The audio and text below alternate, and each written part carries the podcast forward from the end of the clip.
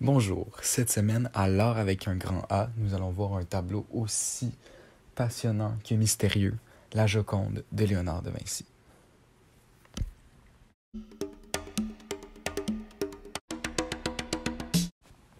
La Joconde de Léonard de Vinci a été peinte entre 1503 et 1506 sur bois et elle fait 77 cm par 53 cm. Ce qui m'intéresse avec la Joconde, c'est que d'un point de vue, c'est un simple portrait, mais pourtant c'est l'œuvre d'art la plus connue dans le monde. Certes, le tableau est visuellement beau, il y a un bel effet de profondeur, puis l'effet de sfumato que Léonard de Vinci a fait est extrêmement bien appliqué.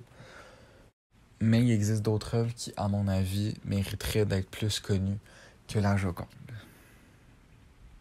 Aussi, ce qui m'intéresse, c'est qu'il y a beaucoup de mystères envers la Joconde, puis en plus, on connaît même pas son identité.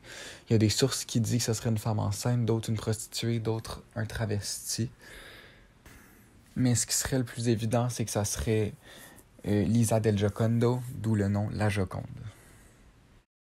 Le problème avec l'étude qui prétendrait que la Joconde serait Lisa del Giocondo, c'est que c'est le premier document historique qui en fait référence, mais ce document-là fait aussi référence aux sourcils.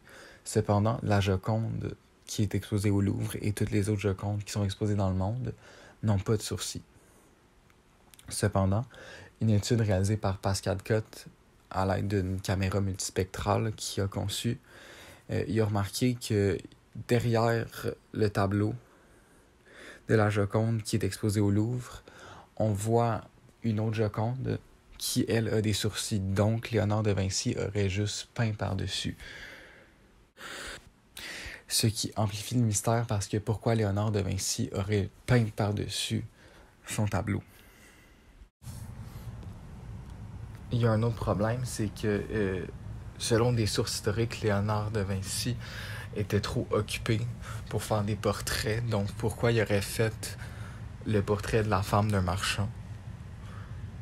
Mais selon le document historique que j'ai cité plus tôt, euh, son sourire serait causé par des musiciens et des bouffons que Léonard de Vinci aurait engagés afin de faire sourire Lisa del Giocondo.